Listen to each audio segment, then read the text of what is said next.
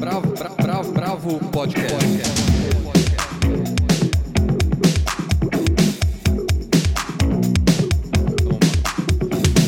Olá, bem-vindos ao podcast da Bravo. Eu sou Guilherme Werneck. Estamos aqui, Helena Bagnoli, Almir de Freitas e Andrei Reina. E hoje no cardápio a gente começa com A Vida Invisível do Karim Ainus, que está chegando aos cinemas, depois de ter ganho a mostra Um Certo Olhar em Cannes nesse ano. Depois a gente vai falar do livro Calocaína, da Karin Boyle, que sai pela Carambaia. A gente vai falar também da mostra Superfícies, do Vic Muniz, que está na galeria Nara Rosler do livro do disco Da Lama ao Caos, do Chico Science e a Nação Zumbi, escrito pela Lorena Calabria, e da peça Os Sete Afluentes do Rio Ota, criada pelo Roberto Lepage e dirigida pela Monique Gardenberg, que volta a entrar em cartaz no Brasil depois de 15 anos. Então é isso, vamos começar pelo Carinha Ainus. Bom, eu assisti o filme, que é essa adaptação de um livro maravilhoso da Marta Batalha, que é uma autora que lança pela Companhia das Letras. Tem dois livros já lançados. A Vida Invisível de Eurídice Guzmão é o seu primeiro livro. E é um filme encantador, assim, em vários sentidos. Eu acho que, primeiro, o carinho dos cineastas brasileiros atuais talvez seja o que tenha a mão mais cheia para tratar de filmes de época, para mergulhar num período. Só a gente vê o que ele fez com, com Madame Satã, o olhar do Rio de Janeiro que ele teve ali quando ele criou Madame Satã.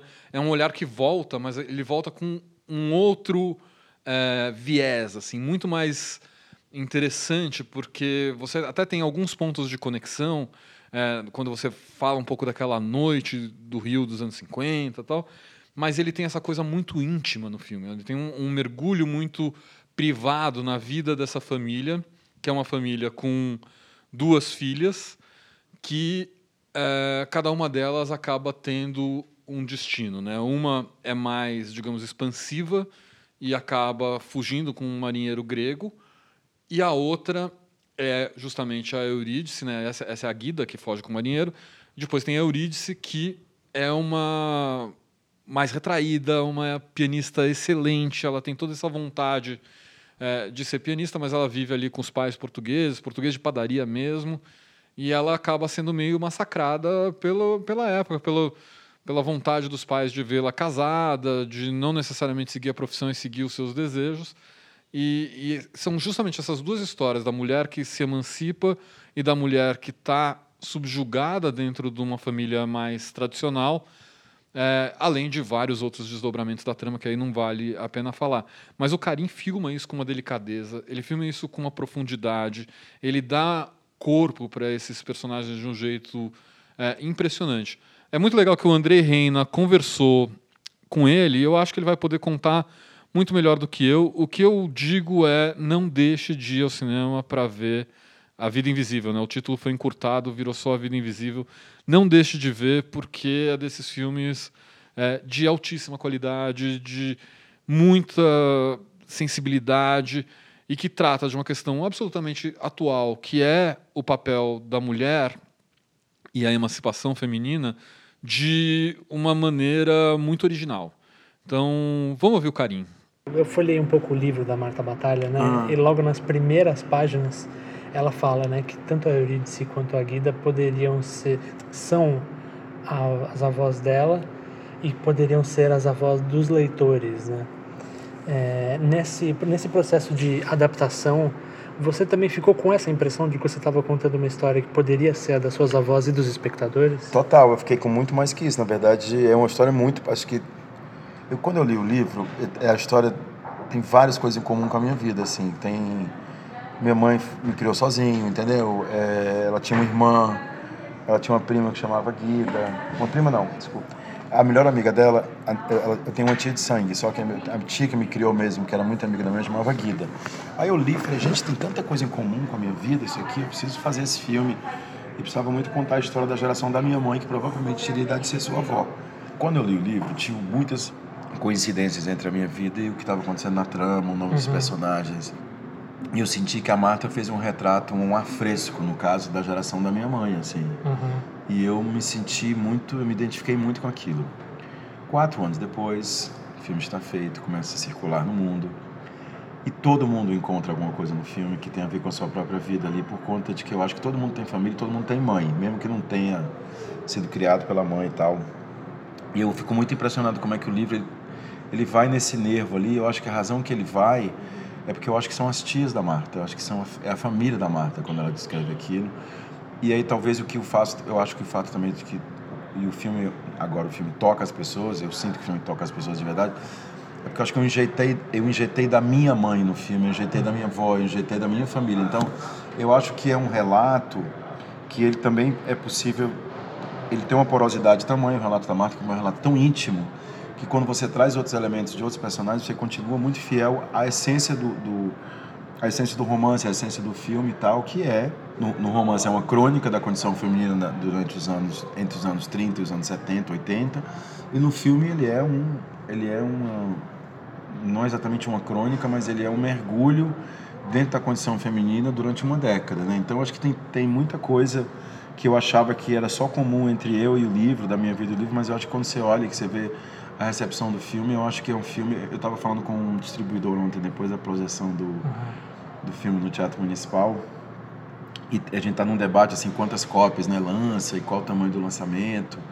É, e ele disse: gente, esse filme tem que lançar com muitas cópias, porque uhum. é um filme sobre família, todo mundo tem família.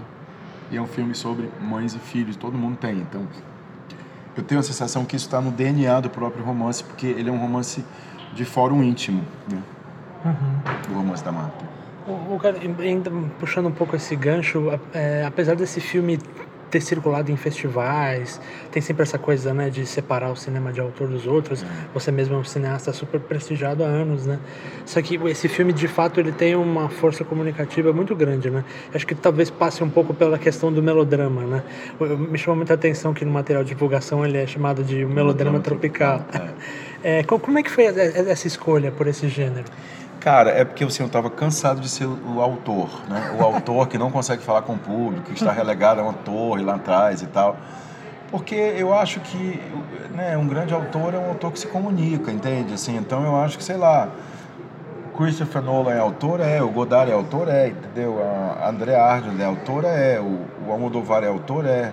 O Spielberg é autor? De uma certa medida, sim. Então, o autor é aquele cara que consegue, a cada relato que ele conta, ele fala, ele, ele usa a própria caligrafia dele, assim, né? E eu tenho sentido, e aí eu me sentia que muito nos últimos anos, assim, é, por conta de estar sendo colocado sempre nesse lugar o autor, o filme do carinho, o filme cabeça, o filme de festival, entendeu? Uhum. Comecei a ficar muito incomodado com isso, assim, e uma das razões que eu escolhi de fazer o livro da Marta foi isso, assim, eu acho que o, o Vida Invisível, ele, ele é muito mais que um melodrama tropical, ele é um folhetim, entendeu? Ele é um folhetim daqueles que se recebia em casa, que entregavam toda semana, entendeu? Que saía no jornal e que eu adorava quando eu era pequeno. Não exatamente esse folhetim que eu estou te falando, mas assim, eu cresci num primeiro momento onde você tem o começo da teledramaturgia na Rede Globo, por exemplo, entendeu? Claro. Era fascinante. Quando você vê uma novela como Selva de Pedra, pô, é muito impressionante aquilo ali, sabe?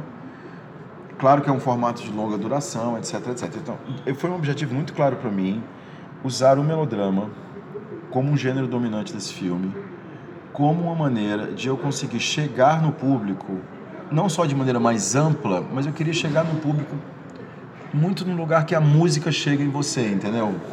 A música ela não é discursiva, a música é uma experiência. Então uhum. aqui eu queria usar o melodrama exatamente assim. Ah, as pessoas choraram muito no final do filme. Que bom que choraram muito, porque eu acho que vão sair com raiva daqueles homens que estão ali. E eu acho que isso tem um efeito político, assim. E o, e o melodrama, para mim, tem... Eu escolhi ele por três razões. Primeiro, porque eu acho que ele é, uma, ele é um gênero com o qual o público brasileiro é muito familiar, né? mesmo que ele seja mesmo que ele seja feito num outro diapasão, por exemplo, do que o da novela. Eu acho que o melodrama ele é na, na largada ele é um gênero didático, né? E tudo bem. Acho uhum. que é uhum. importante que seja um gênero didático assim. A gente está falando de machismo, a gente está falando da condição feminina, está falando de resiliência, mas ao mesmo tempo ele é um gênero, né, melodrama, né, é, música e drama, assim. Uhum. Eu acho que ele é um gênero politicamente muito contundente, entende? Porque você não fala explicitamente que o homem é um filho da puta. Você sente que ele é um filho da puta. Entendeu? Eu acho que isso politicamente é muito mais contundente do que uma prática discursiva, digamos assim. Eu acho que quando eu falo de uma prática discursiva, assim, eu acho que você, jornalista, fazer uma análise de que, que um, uma crônica sobre um homem que é um escroto, que tratou a mulher mal, não sei o que, é uma coisa. Acho que quando você se coloca no lugar dessa mulher ou no lugar daquele homem é muito mais potente. Eu acho que o melodrama ele faz isso, né? Ele te manipula, é, é, manipulação emocional a cada segundo, entende? Mas ele te joga no lugar do outro, né? E eu não sei se por um mecanismo de empatia, o que, que é. Então, para mim, tinha uma terceira coisa que era, sim, eu acho que é muito importante, né? A gente, o que a gente vê de matéria hoje sobre machismo, o que a gente vê de matéria hoje eu queria que alguém sentisse o que, que é isso, entendeu? Eu acho que o filme ele faz essa operação, é o que eu te disse, como a música também faz essa operação, é físico. Uhum. Então a escolha pelo melodrama vem muito daí, assim, desses três lugares. O Carinho, outra coisa que me chamou muito a atenção é de que, enquanto eu assistia ao filme, às vezes eu até tinha que me lembrar de que aquele era o Rio de Janeiro dos anos 50. Que ele, em tudo, de alguma maneira, ele desmentia a imagem que me foi ensinada daquele período. Né? Aquele, é um período que foi muito celebrado, né? O, é. a modernização do JK, o momento é. da Bossa Nova. E o filme, apesar de ser muito bonito e ao seu modo colorido, ele é ao mesmo tempo muito duro, né? É. O, como, como é que vocês chegaram nesse, nesse visual do filme? Olha, foi tentando não romantizar, para mim, eu acho que toda vez que você fica romantizando o passado, você adentra um discurso quase fascista, assim, né? Porque é um horror, nostalgia. E eu acho que tem uma coisa. Eu odeio o Rio de Janeiro. Não é que eu odeio o Rio de Janeiro assim. eu não acho, eu acho o Rio de Janeiro, eu não, não gosto de, eu não gosto de estar ali, entendeu? Porque eu acho que parece que eu estou em Joanesburgo, uma cidade do apartheid. É uma cidade da separação do pobre e do rico, é uma cidade da exclusão para mim, entendeu? Uhum. É uma cidade da nobreza, é uma cidade da burocracia do, né, do, do, poder estatal, que mesmo que tenha ido embora, está ali. Né? Eu sinto que as pessoas são subsidiadas o tempo inteiro. Tem alguma coisa que parece que as pessoas Uhum. Mas eu acho fascinante o Rio de Janeiro, porque eu acho que é uma, assim, é outra coisa que eu acho uma loucura, assim, meu, não fazia o menor sentido ter uma cidade ali, deixava ali como era, entendeu? Aquela natureza é maravilhosa, uma cidade ali dentro é um equívoco, claro. no meio de macaco, entendeu? Um negócio úmido, é um horror, eu acho assim. Então tinha uma coisa que para mim, e é o meu terceiro filme no Rio de Janeiro, entendeu? Também é uma relação de amor e ódio, assim, mas assim, é uma cidade que para mim é uma contradição absurda, entendeu? Você morar no Jardim Botânico, de repente você vai dentro um macaco na tua casa, eu vou achar a menor graça nisso, entendeu? Ou então você está no meio de um negócio, é uma umidade que você está sentado e fica suando. Mas eu acho que é bonito essa, essa fricção. Eu não gosto, mas eu acho que é incrível essa fricção. Eu não gosto de morar ali, mas ver eu acho muito interessante essa fricção entre a natureza bruta, sabe? Da, da Mata Atlântica e tal, e uma vontade masculina ali de civilizar, de abrir avenida, entendeu? De fazer coisa de concreto. Aquele negócio da Barra hoje, aquele centro cultural que tem na Barra, lá que fazem o Rio de Contente, sei lá, não sei o que, Conte de Mar, é um negócio que eu acho assustador. E eu acho que o filme tem isso, assim, como eu não tenho uma relação, eu não acho que, eu não acho que o Rio de Janeiro na década de 50 era a melhor cidade do mundo, porque não era, entendeu? Devia ser um horror aquilo ali. Uhum. Então, assim, é olhar para o passado sem ficar também achando que o passado era muito mais legal, porque Copacabana, não. E a outra coisa que eu quis fazer nesse filme explicitamente é assim, não abre câmera na Zona Sul proibido abrir câmera na Zona Sul, entendeu? Já existia um repertório tão gigante. Eu filmei na Zona Sul já. E eu fiquei me lembrando dos filmes do Nelson quando estava fazendo esse filme, de como que ele conseguiu fazer ali também um afresco da Zona Norte. Então tinha uma coisa muito importante no processo que é não romantizar o Rio de Janeiro, entender que o Rio de Janeiro é um, é um, é um, é um enclave civilizatório dentro da mata, né? Nada mais que isso. E terceira coisa era... Ah, não filmar num Rio de Janeiro que fosse Rio de Janeiro da classe média alta branca da Zona Sul, entendeu? Então foram coisas muito importantes. E olhar para um Rio de Janeiro que a gente. Não sei, não sei se a gente olha pouco no cinema brasileiro, o que, que é, mas assim, é uma cidade portuguesa, entende? É uma cidade de imigração portuguesa, tanto na época né, da colônia, quanto recentemente, assim. Então era muito importante mapear o Rio de Janeiro através desse lugar que era o lugar da imigração, né? Porque parece que no Brasil nunca chegou. Eu acho muito maluco, assim, a coisa da identidade no Brasil, ela é muito mais perversa do que a americana, porque a americana você vira americano. Uhum. Aqui as pessoas falam, ah, meu pai era da Síria. Você não sabe muito bem de onde ele veio da Síria, quanto tempo ele está aqui. Então tinha uma vontade de olhar para o Rio de Janeiro como esse lugar da imigração portuguesa e da cultura portuguesa, que é uma cultura super tradicional, que é uma cultura quase rural, assim, dentro da família da, da Eurídice. Então teve tudo isso e ao mesmo tempo... É era uma cidade que eu tinha que compor por pedaços, né? Porque eu não podia. Eu tenho um lugar que eu abro o plano, que é o lugar onde ela vem do porto, ali que está lá até hoje, uhum. que é uma uhum. ilha que é da Marinha. Então, é também uma cidade que é montada por mosaicos, entendeu? Tem um recorte de não sei o quê, no começo tem um recorte do Cristo. Então, quando você faz um filme de época aonde você está mais, não é nem por uma questão de orçamento, assim, é quando você está mais centrado nos personagens, como é que você compõe o contexto, assim. E era isso, sempre você ter presença de verde no quadro era muito importante, entendeu? Como você tem na cidade, você ter sempre uma presença de verde, um verde que explode de algum lugar. Então esse Rio de Janeiro é e assim, e aí tinha uma mistura que eu queria fazer que era assim, o Rio de Janeiro colonial, né, que é a casa dos pais dela e tal, que é em Santa Teresa, que tem aquela mata atrás, e o Rio de Janeiro um pouco mais moderno assim, que é o apartamento que ela mora, que é um terceiro andar, que tem uma vista para a cidade. É, tem uma cena que a gente filmou também umas coisas que são no centro do Rio, que são umas coisas super modernistas, assim, quando ela está que ela tá andando, que ela está grávida. Então, então era, era tentar pincelar um pouco o Rio de Janeiro colonial e o Rio de Janeiro contemporâneo da década de 50, entende? E um Rio de Janeiro industrial, né? Porque aquele porto era um porto importante, entende? Uhum. Uma, carinha, outra, uma, é, uma coisa que, fique, eu fiquei muito em dúvida assim vendo o filme é como deve ter sido é, trabalhoso o trabalho de, de, das atrizes nesse filme, né? Eu queria porque o filme tra trabalha muito dessa questão das mulheres, da opressão que elas sofreram naquela geração. Só que as atrizes são jovens, né? Provavelmente muito conscientes dessas dessa dessa nova política e tal. Como é que foi o trabalho para chegar nesse nesses corpos das mulheres dos anos 50? Cara, foi um trabalho de não chegar no corpo dos anos 50, entendeu? É, eu acho que a gente fez muito ensaio Acho que a gente fez muita pesquisa. Assim, tinha uma pesquisadora da USP incrível, que chama Suzane Jardim, que fez toda uma pesquisa para gente sobre, sobre a história, da, a história da medicina e da mulher na década de 50, assim. Foi muito importante, que era um pouco como é que o corpo da mulher era domesticado, como é que o corpo da mulher era tratado. Como é que a gravidez era vista, como é que o parto era feito. A gente fez uma pesquisa gigante sobre isso, assim. E eu acho que isso está lá, e isso está lá não tanto nos corpos, mas mais nos diálogos, eu acho. Mas a minha vontade era, assim, eu ficava muito na dúvida quando eu fiz esse filme, se eu ia fazer um filme onde as pessoas usavam roupas de lycra na década de 50, ou se era um filme onde as pessoas falavam as gírias da década de 50, quer dizer, você entende? Ou ia...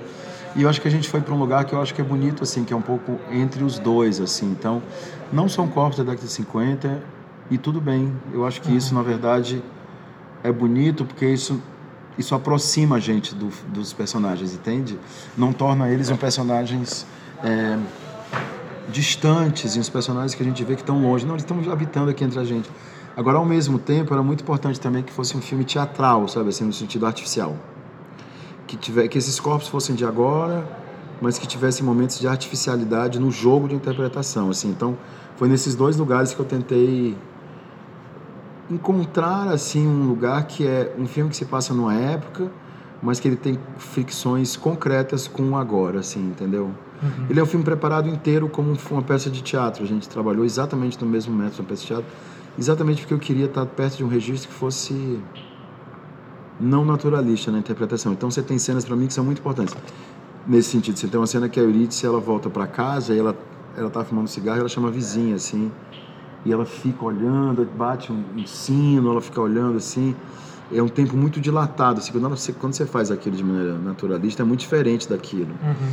É, o tempo de resposta e pergunta entre os personagens, entendeu? Eu acho até que quando você vai para o núcleo ali da Filomena, as coisas são mais naturalistas, porque a própria atriz era uma atriz que tinha recursos mais próximos disso, assim. Mas sempre que eu podia criar estranhamento, criar um tempo entre falas que fosse mais dilatado. Era muito importante para tirar um filme um pouco dessa chave do naturalismo. Carinho, eu uma, uma, última pergunta. É, quando, quando o filme foi premiado lá em Cannes, você, você dedicou o prêmio à vivacidade do cinema brasileiro e a Fernanda Montenegro, né? Que, e de lá para cá, a Fernanda Montenegro, que, enfim, invariavelmente sempre vai ter uma centralidade na cultura brasileira, ela voltou às manchetes, né? Primeiro com aquele ensaio fotográfico em que ela aparece como uma bruxa, Sei. depois atacada por figuras do governo, etc. Eu queria saber o que, que significou para você ela ter topado participar do filme numa cena muito especial, né? E como tem sido circular esse filme com ela aqui no é. Brasil agora? Cara, ela ter topado foi um sonho, assim, que eu, que eu meio realizei de ter podido filmar com ela, assim. Queria ter feito um filme inteiro com ela, mas não era esse filme, então quando eu escrevi o papel foi a primeira pessoa de quem eu me lembrei me lembrei muito por conta dela, do corpo dela, da dignidade dela, de, de imaginar uma Eurídice que tivesse que tivesse um, uma solidez física mesmo assim, mesmo que muito mais velha. Então a escolha foi muito nesse lugar e eu realmente tenho sido pego de surpresa com a vida, né? Porque aí aí de repente ela faz faz 90 anos quarta-feira. A gente lança o filme no Teatro Municipal na sexta, e três semanas antes ele é atacado na imprensa. Então, realmente, e onde a gente teve uma conferência de imprensa linda, assim, é, tem sido uma, uma, É como se a gente tivesse sido abençoado, entende? Eu não acredito em Deus, sou ateu, então, então não é nada disso. Mas tem ali uma conjunção que eu acho que tem a ver com o filme, acho que tem a ver com, com essa sincronias, mas eu acho que tem a ver com uma coisa que me foi muito curioso, porque a gente ganhou aquele prêmio em Cannes, é um prêmio legal, entendeu? Assim, mas não é que a gente ganhou, sei lá, entendeu? O Leão de Ouro, sabe? Tá tudo bem. Mas a sensação foi que a gente tinha ganho três Leões de Ouro quando a gente ganhou aquele prêmio, entendeu? Foi muito forte, né? Porque não tinha, até uma, assim, uma terra arrasada, desespero. Barbárie, esses, uma coisa assim absurda desse governo. E a gente ganha um prêmio, um cane, entendeu? Aí de repente no dia seguinte o Kleber, o Kleber divide um prêmio do, júri, entendeu? Então acho que as coisas estão uma dimensão muito maior e eu estava pensando nisso para te responder essa pergunta de outra maneira. Eu eu estava na festa com os amigos e eu me lembrei uma hora eu disse assim: se esse filme tivesse sido feito mil, em 2008, com o mesmo contexto no Teatro Municipal, cara, ontem foi 520 volts, tinha 110 volts. Porque existia ali um pacto social de harmonia. E eu acho que tudo isso a própria Fernanda nunca teria sido atacada, entendeu? Tá. Então acho que tem uma conjunção não só dela, é, mas de um momento político onde ela, como você falou, tem uma centralidade muito grande. Então acho que isso tem injetado uma energia no filme que é gigante. Assim, o que aconteceu ontem à noite para mim foi por isso que eu estou de ressaca, entendeu? Foi muito eu não entendi direito, entendeu? Mas foi muito importante ali o que foi dito, o que foi vivido, independente do filme, né? A gente tá junto ali naquele momento aonde a gente é suposto estar separado, entendeu? Então, mas eu acho que ela trouxe uma, ela trouxe uma voltagem, ela trouxe, ela deu uma outra dimensão ao filme. Isso não é inevitável. E isso não está no teu controle, entendeu? Uhum. Você imagina esse filme em 2005 com ela, imagina esse filme agora sem ela também, entendeu? Era outro filme. Né? Então tem uma coisa ali que ela tem que é muito é isso, cara. Quando um grande ator entra numa sala de jantar, por exemplo, que você está ali com um monte de gente, o negócio faz assim, né? tem um, tem um impacto magnético, né? Uhum. Eu acho que é isso, é um campo magnético que ela fortalece. Assim. É isso, esse foi o Carinha Ainus falando com o Andrei Reina. Bravo, bravo, bravo, bravo.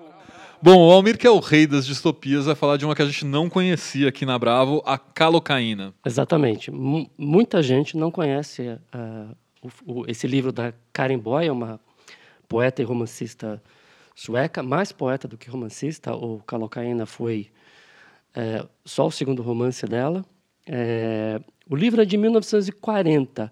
Isso é, um, é uma daquelas redescobertas da, da editora Carambaia, eu já falei de alguns livros aqui da editora. É, e esse tem uma questão, é, tem questões importantes, eu acho, e, e, e, tem um interesse especial diante do que, enfim, da ressurreição dessa discussão em torno das distopias, das obras recentes sobre distopias que a gente tem visto. E Calocaína, como eu, te disse, de, como eu disse, de 1940, é uma daquelas distopias clássicas. As distopias clássicas foram aquelas que ficaram marcadas tanto pelo admirável Mundo Novo, do Aldous Huxley, quanto 1984, do George Orwell. Não só essas duas obras, mas tem outras. São obras que são é, pensadas, realizadas e concebidas na primeira metade do século XX. E é, elas refletem, como toda distopia, e eu também vivo falando isso, já que é, é elas refletem os medos daquele momento. Né? Daquele momento a gente tem, é, na primeira metade do século XX, da Primeira Guerra Mundial, a Revolução Russa, até o nazismo e o Estado Soviético. É, quando a gente olha a, a calocaína da, da Karen, a gente percebe muitos elementos comuns dessa época, dessas obras. A representação desses medos é, é praticamente a mesma das outras obras. A gente tem aqui totalitarismo, a ideia da aniquilação do indivíduo, cerceamento total da privacidade, burocracia estatal, estímulo à delação e mecanismos de propaganda. Tudo isso que a gente vai ver em 1984, que a gente conhece muito bem. Acontece que o Calocaína não é parecido com 1984. Na verdade, 1984 que é parecido com Calocaína, porque 1984 do Orwell só apareceu em 1949, Calocaína de nove anos antes. A, a, a Karen ela escreveu essa distopia, é um livro sombrio, macabro. Ela escreveu essa distopia no início da Segunda Guerra Mundial, no calor dos acontecimentos, muito mais do que o Orwell. Como todas essas obras, também é importante lembrar, ela tem uma inspiração direta em Kafka. Isso tem no Orwell, isso tem no Huxley, isso tem em outros escritores da época na construção desses estados burocráticos totalitários. Aqui em Calocaína, a narrativa se passa em um futuro indeterminado, também num lugar indeterminado, onde a gente está dentro do, do domínio do Estado mundial, que é um dos países que se formou, uma das nações que se formaram depois de uma grande guerra. Parece Orwell também. Em Calocaína, as cidades são subterrâneas e divididas por especialização profissional. Por exemplo, o protagonista, que é o narrador, que se chama Léo Cal, ele é um químico que vive na cidade dos químicos número 4.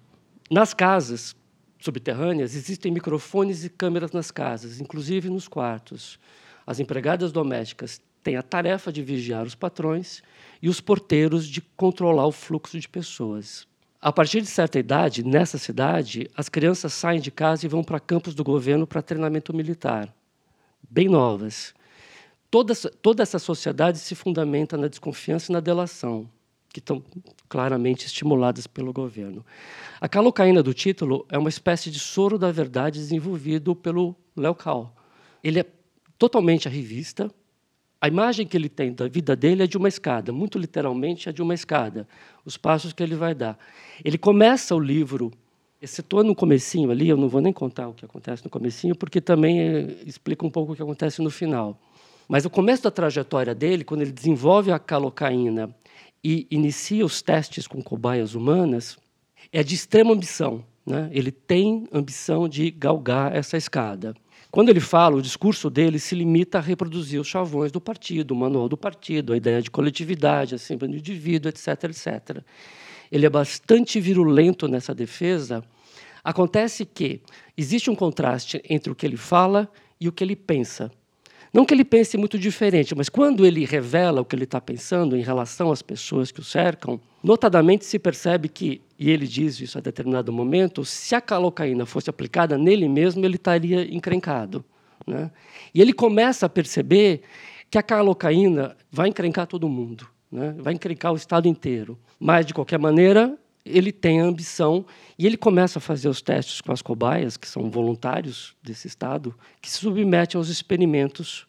E ele começa a fazer esses experimentos junto com o chefe dele, o Edo Hissen a quem ele odeia, porque a mulher do, do, do Cal tinha trabalhado antes com esse cara e ele está desconfiado, desde sempre desconfiado, que a mulher tem um caso com esse chefe dele. É um conflito burguês, digamos assim, é um conflito individualista que ele não pode ter. E isso vai, é, na parte, na camada silenciosa dele, isso vai ser muito frequente, vai ser uma questão muito frequente, que difere muito do que ele fala. Então, na verdade, o que a calocaína faz, ela rompe a, a fronteira entre o discurso e o que as pessoas pensam. E, é um, e durante o processo de testes, e a calocaína vai fazendo sucesso, vai sendo adotada pela polícia, e na relação com o chefe dele, ele vai percebendo o preço da verdade, na verdade. se a gente chegar a, a uma questão essencial do livro, é a questão da verdade que se coloca. E está muito claro que a verdade pode ser perigosa, a verdade pode ser desagradável, e a verdade ainda pode ser libertadora. É, é esse conflito que vai se estabelecer nesse processo de teste da calocaína e de utilização da calocaína. O que, é, o que vale destacar, eu acho que é esse contraste do discurso, né? porque a prosa o tempo todo ilustra essa fronteira entre o que é dito e o que não dito. Né? O que é pensamento e o que não é, onde o Estado chega e onde o Estado pode chegar. Como eu te disse, é um romance sombrio, é, é por conta das circunstâncias, é 1940. A Alemanha nazista estava em vantagem na guerra naquele momento. A Suécia estava sendo ameaçada. E havia a questão pessoal da, da Karen. Ela era ex-comunista, fez uma viagem à União Soviética, voltou horrorizada com o que viu.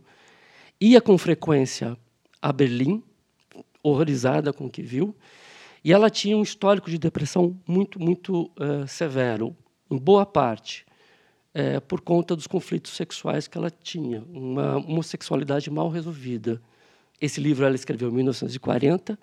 Ela fala para o editor que ela não gostaria de ter escrito o livro, ela não pretende repetir esse, é, uma, uma narrativa dessa, é, mas realmente não daria tempo, porque ela publicou o livro em 1940 e em 1941 ela cometeu suicídio tomando remédios para dormir.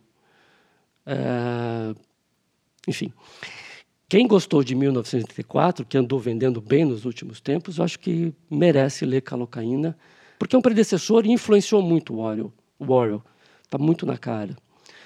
Bom, foi publicado agora pela Carambaia, tem 256 páginas e custa R$ 86,90. Uau, fiquei bem curioso para ler. Achei que deve ser incrível. Bravo, bravo, bravo, bravo. Agora vamos falar de arte, né? Vicky Muniz na cidade. Vicky Muniz, esse artista brasileiro internacional, talvez um, um dos artistas mais conhecidos do Brasil hoje em dia lá fora. Tem uma exposição nova, tá na Nara Rosler, a Helena viu. É, essa individual do Vicky Muniz, ela apresenta uma série inédita de 22 obras, é, todas elas produzidas esse ano, de 2019, e todas elas partindo do trabalho de um outro artista que o Vicky estudou profundamente e selecionou para ser o mote da sua criação. São pintores abstratos como o Valdemar Cordeiro, a Sônia Delonel, Cícero Dias, a Agnes Martins, entre tantos outros artistas. E, e ele diz que a escolha deles e das obras que foram o ponto de partida para os trabalhos foi totalmente subjetiva, que tem a ver com afinidade intelectual, com os artistas que ele mais gosta e ele diz também que são cópias mais diferentes, são cópias construídas a partir da sua memória, né, da memória do Vic e acrescidas de camadas. Outras obras desta série estão em exposição nesse mesmo momento em Nova York. Então a exposição se desdobra, metade dela está em São Paulo e a outra metade está em Nova York. E o Vick aqui ele brinca com um elemento concreto que diferencia uma pintura de uma fotografia através da aplicabilidade de camadas sobre essa fotografia, com técnicas como inserção de pinceladas, recortes, colagens, entre tantas outras, e aí ele vai explorando a, a sensação de ilusionismo e construindo uma obra que parece uma nova pintura, mas não é. São imagens fotográficas que valorizam as, as superfícies materiais e conceituais que são próprias da, da pintura, mas que o espectador só pode perceber olhando para as obras ao vivo, tendo a experiência física. Então, não é, não é a primeira vez que o Vicky Muniz se inspira em obras de outros artistas para criar uma série. Em 2013, ele fez releituras de obras clássicas, como A Origem do Mundo, do, do Colbert, ou A Mulher e a Bicicleta, do Kuning, através de colagem de pedaços de papéis rasgados de revistas numa exposição que se chamou Espelhos de Papel. As obras que estão expostas em, em superfície, agora, elas utilizam a, a pintura tanto em, em, seu processo quanto em seu conceito. Mas elas, elas não são pinturas e, tradicionalmente, como imagem fotográficas, elas também não são fotografias. É, é bastante curioso o resultado. É, o Vicky contou para a gente que o trabalho, no fundo, é o resultado da sua necessidade de, de responder às reconfigurações da realidade que vem com as novas mídias e que ele quis aproveitar esse trabalho para romper com os paradigmas que tradicionalmente polarizam entre a pintura e a fotografia. A exposição fica em cartaz na Galeria Nara Rosler até o dia 30 de janeiro de 2020. Vamos ouvir então a narrativa do Vic Muniz sobre esse trabalho. E essa exposição está acontecendo ao mesmo tempo em Nova York e aqui. Algumas delas são baseadas em obras de arte e principalmente pinturas. E eu tenho quase que uma coleção, um repertório de pinturas que eu adoro. nessa mostra eu revisito algumas delas Algumas são curiosas porque é, mostram pintores em fases que a gente não conhece, como Ad Reinhardt, a Agnes Martin, mas cada uma dessas obras ela representa uma ideia diferente. Ela tem um tratamento diferente, onde minha curiosidade levou para um ponto determinado, que ainda é um momento de experimentação. E geralmente, eu, quando eu sei que eu estou chegando lá, são, é o momento que representa as obras que, com o passar do tempo, acabo gostando mais. Eu trabalho com quatro, cinco séries simultaneamente, porque eu, eu tenho uma tendência a perder interesse pelas coisas rapidamente, mas é, eu também preciso fazer coisas que me levem para fora do estúdio,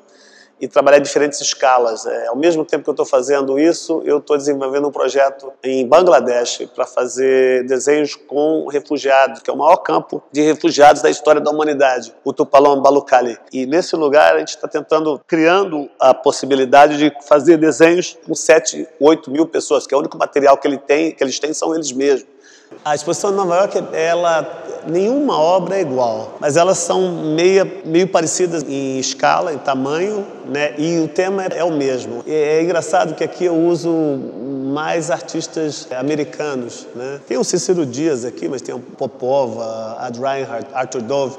E em Nova York eu tenho muitos artistas brasileiros, né? Eu tenho o Bule Marx, é, tenho o Willis de Castro, também o Cícero Dias. Esse espaço entre a tinta e a tela é o meu espaço de trabalho, é onde eu crio as minhas coisas. E é esse espaço justamente que essas fotografias elas estão dinamizando, elas estão criando mais espaço, porque a fotografia te permite isso, ela permite você criar referências, ela permite uma semântica muito mais elástica do que a pintura. Né? Você não sabe o tempo, você não sabe a escala, você não sabe quantas vezes aquilo foi fotografado. E essa ambiguidade gera discernimento. Quando a pessoa começa a perguntar, mas peraí, isso aqui está aqui, isso aqui não está aqui, para quem está vendo pelo vídeo, né, essas imagens você tem que olhá-las com muita atenção porque você confunde o que, tá, o que é fotografado e o que é verdadeiro. Elas têm cortes de verdade na imagem. Então, patético ficar descrevendo isso, as pessoas vão ter que vir para ver. Eu estou fazendo uma espécie de experimento, né, que é trabalhar em dois lugares ao mesmo tempo. A tecnologia te permite fazer coisas que antigamente era impossível. Então, eu tenho um ateliê funcionando em Nova York e um ateliê no Rio de Janeiro simultaneamente. Eu estou nesses dois lugares na minha cabeça ao mesmo tempo. Então eu estou falando com os assistentes nos dois lugares. Por exemplo, esse trabalho aqui, grande parte dessas obras foi feita em Nova York. Foram enviadas por mídia digital e impressas aqui. O tempo voa, né? Eu, quando você vê, eu comecei a mexer com essas sutilezas entre interpretação e, e, material né, há trinta e tantos anos atrás. E uma coisa que você aprende com esse processo é que você aprende como você pensa. O que eu estou sempre procurando é essa curva de, de interação com o material, quando você começa a ficar curioso com um determinado tipo de material ou com um determinado tipo de imagem, você vai se aprofundando naquele assunto, você vai criando uma, uma, forma de trabalhar fisicamente com esse assunto ou uma forma de trabalhar intelectualmente com um material. Isso vai desenvolvendo, vai desenvolvendo, você cria, tem uma espécie de parábola, né? Você cria um momento onde você consegue se expressar através daquele assunto e faz aquilo direito. E você faz isso por um determinado tempo, você vai perdendo o interesse naquilo e é hora de um outro fluxo de interesse brotar em algum lugar. Bravo, bravo, bravo, bravo. Bom, esse foi o Vic Muniz e agora a gente vai para a música. Eu acabei de ler uma das novas edições dessa série O Livro do Disco, que a editora Cobogó faz. Dessa vez é o Chico Science Nação Zumbi, da Lama ao Caos, escrito pela Lorena Calabria. Eu vou primeiro ouvir a Lorena, que conta um pouquinho de como foi fazer esse livro, depois eu vou fazer meus comentários sobre a minha leitura. Então vamos ouvir a Lorena. Quando eu recebi o convite da editora Cobogó, em 2014, para escrever um volume da coleção Livro do Disco, eu não tive dúvidas porque eu queria contar a história de um disco e que tivesse sido testemunha, que eu tivesse vivido, visto de perto aquela história acontecer e acompanhado aquela trajetória. Então, para mim foi um impacto muito grande quando eu vi o disco em 94. É, depois, quando eu vi o show de lançamento, era muito forte também visualmente ao vivo, porque o, o, carisma do Chico é inegável, o jeito que ele cantava, o jeito que ele dançava, misturando também vários estilos. É, o som da banda era muito impressionante também, a guitarra do Lúcio, baixo do Dengue Pulsante, As alfaias ao vivo tinha uma força também muito absurda. E eu procurei, nesses dois anos de pesquisa, é, outros entrevistados que não fossem apenas os personagens principais envolvidos nessa história. Então, além da banda, do empresário, do produtor do disco, que é o Liminha, e dos integrantes daquele núcleo principal do Mangue Beat, eu procurei outros personagens que contassem também um pouco dessa história. E foi, foram surpresas muito interessantes, porque é, são histórias que me levaram à infância do Chico, onde muita coisa se reflete na, na produção musical dele. A hum, consciência política veio através do pai. É, também tem uma cena muito interessante daquelas primeiras festas que aconteciam no Recife Antigo, festas em puteiros, onde eles misturavam também vários estilos musicais. Depois, o processo de gravação no Rio de Janeiro também foi muito rico em histórias curiosas. Agora, tem uma passagem que me chamou muita atenção, das mais curiosas que eu descobri na pesquisa, que foi quando o Chico Science estava com o Gilmar Bola 8, que foi o Gilmar que levou ele para assistir um show do Olodum em Olinda, e o Chico à vista na plateia, o Nick Cave.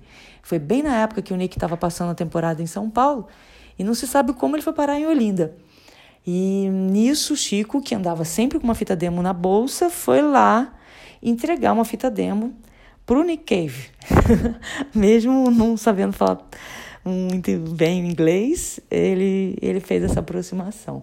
Essa é uma das passagens mais divertidas do livro. E eu acho que é isso. O livro tem muito dessas pequenas histórias que se juntam para contar essa grande história que foi o disco, sempre com o acaso permeando tudo. E a minha intenção era essa, era mostrar o quanto esse disco ainda ainda é importante e ainda tinha muitas histórias a serem levantadas. Bom, essa foi a Lorena Calabria. E eu quero dizer assim que eu li o livro num, num avião, assim, numa sentada de avião. É, foi uma delícia de ler. Primeiro porque a gente pode dividir o livro em duas partes. Uma em que a Lorena vai atrás de toda a, a parte pré, assim, de toda a gênese do Mangue Beach, ou seja, de como é que era a casa do, do Chico Science, de como é que eram as festas nos puteiros que ele dava junto com o Mabuse, como que ele conheceu o Jorge do Peixe, como que ele, ele desenvolve o manifesto Mangue junto com o Fred 04, é, qual era a interação dele com o DJ Dolores naquela época que fazia todos os cartazes dessas festas, como que era o Chico Science B-Boy e projeto de rapper, como que é a, a, a, chegada dele aos tambores, entendeu? A maracatu, a música é, de raiz vindo de, de uma cena mais do hip hop e do pós-punk. É, todas essas coisas são, são histórias geniais que a Lorena foi, foi ali garimpando e, e apresenta com um texto muito fluido, assim, muito gostoso de ler. É, e eu acho, assim, fale o que quiser, Chico Sainz foi talvez o, o último grande revolucionário da música brasileira de massa. Assim. Eu acho que o último cara a trazer um movimento realmente inovador que chegou a um número grande de pessoas foi ele com, com o Mangue Beat. Né? A gente pode até falar que o Mangue Beat está inserido dentro de um contexto que vem desde a antropofagia, passa é, pela tropicália, mas de fato é, é, muito diferente o que vem do Mangue Beat e eu acho que persiste até hoje como música muito boa. Já a segunda parte do livro, ela é interessante porque é um mergulho faixa a faixa, um mergulho de crítica, né? E eu que gosto de crítica, é, fico muito feliz com a sensibilidade da Lorena de olhar tanto para a música quanto para a letra, de trazer assim à luz alguns detalhes mais obscuros daquelas letras, menos menos de forma é, biográfica e mais de uma maneira crítica mesmo, mais de realmente olhar para aquele texto, ver como é que ele estava no contexto daquela época, o que para onde ele apontava, quais eram as questões que estavam prementes ali.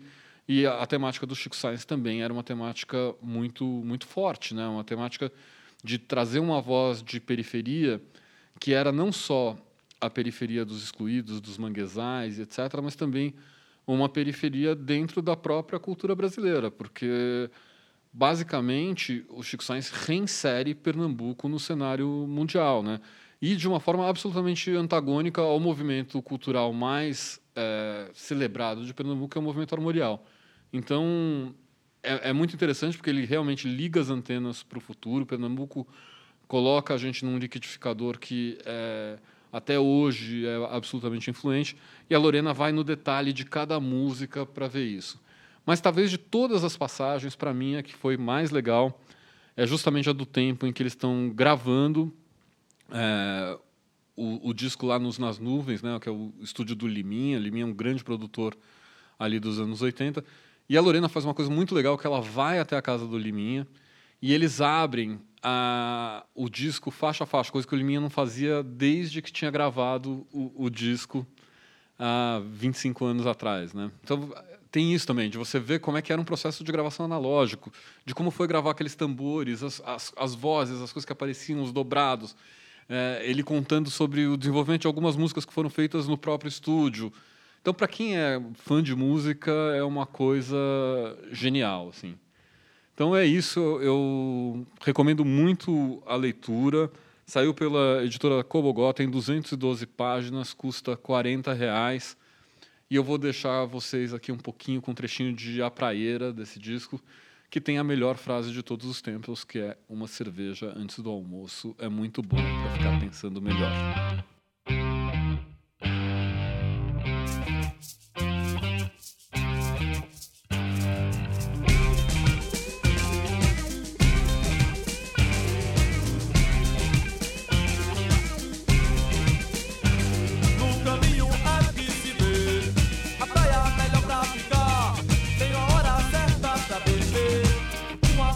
Antes do almoço é muito bom pra ficar pensando melhor.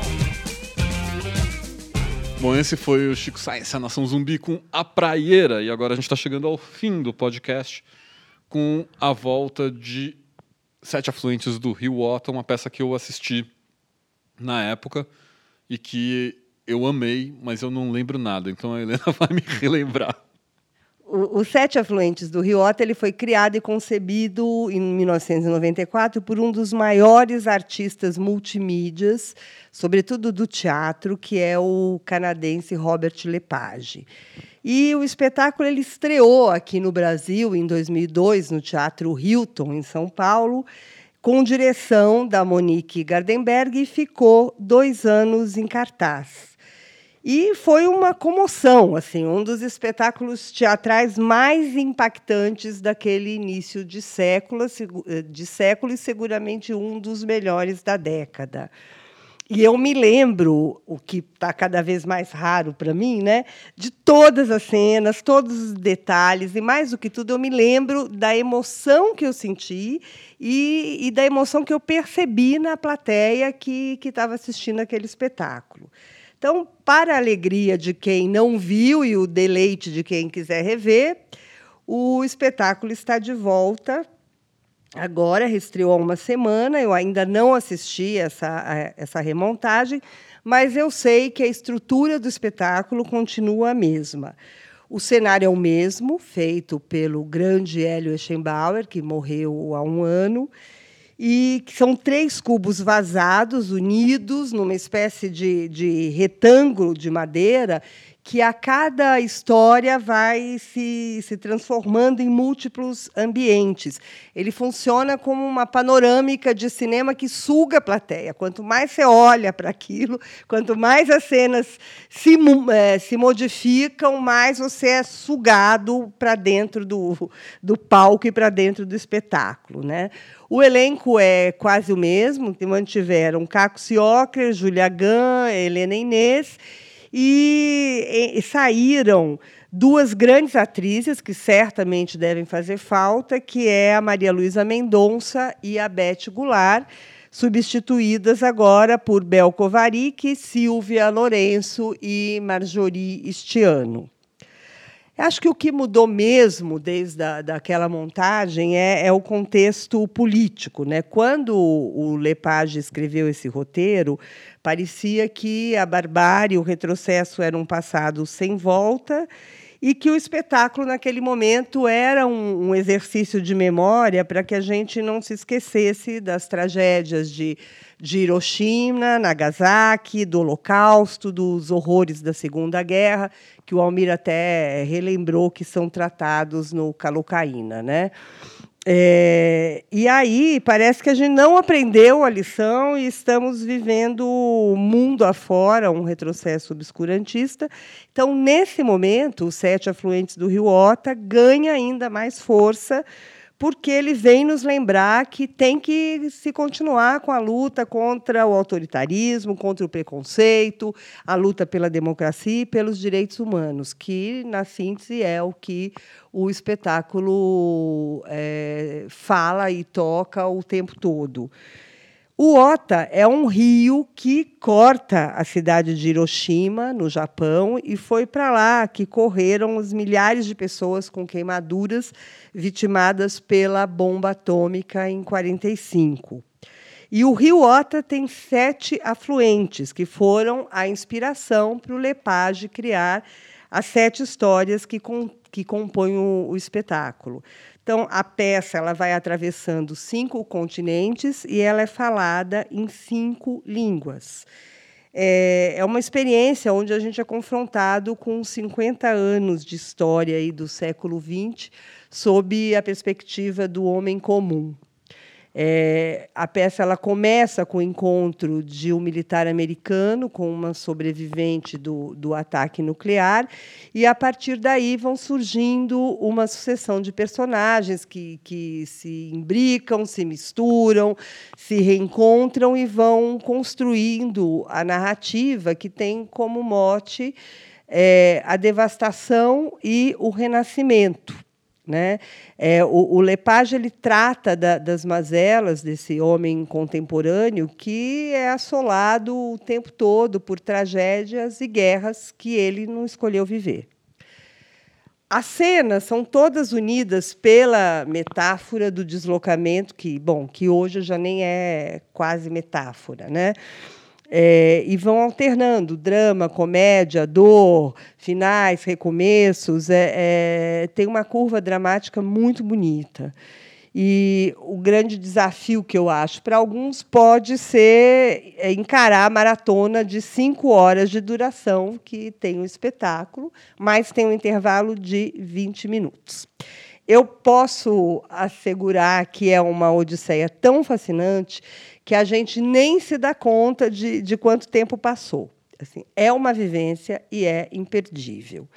Eu me lembro claramente da, da outra vez, quando terminou o espetáculo e as luzes do teatro se acenderam, a plateia estava muda ali, extasiada, olhando para o lado para conferir se todo mundo estava naquele estado alterado é, de emoção quando, quando o espetáculo acabou. Né? É, essas cinco horas elas passam muito mais rápido do que o, do que o habitual, porque apesar da, da, da gente estar ali e constatar a nossa insignificância frente a situações tão limite ali, o que a gente vê não é uma alegoria banal do desencanto, mas ao contrário, é, é um lindo exercício de renascimento. Então, os sete afluentes do rio Ota, ele festeja a vida, essa cheia de agonias, de limitações, mas é, é, é muito bonito. Não deixa de assistir. Fica em cartaz até o dia 1 de dezembro no Sesc Pinheiros. Então entra no site agora e compre seu ingresso porque vai esgotar. Então é isso, o podcast dessa semana fica por aqui. Depois a gente volta com mais coisas legais. Bravo, bravo, bravo, bravo, bravo, bravo, bravo, bravo podcast.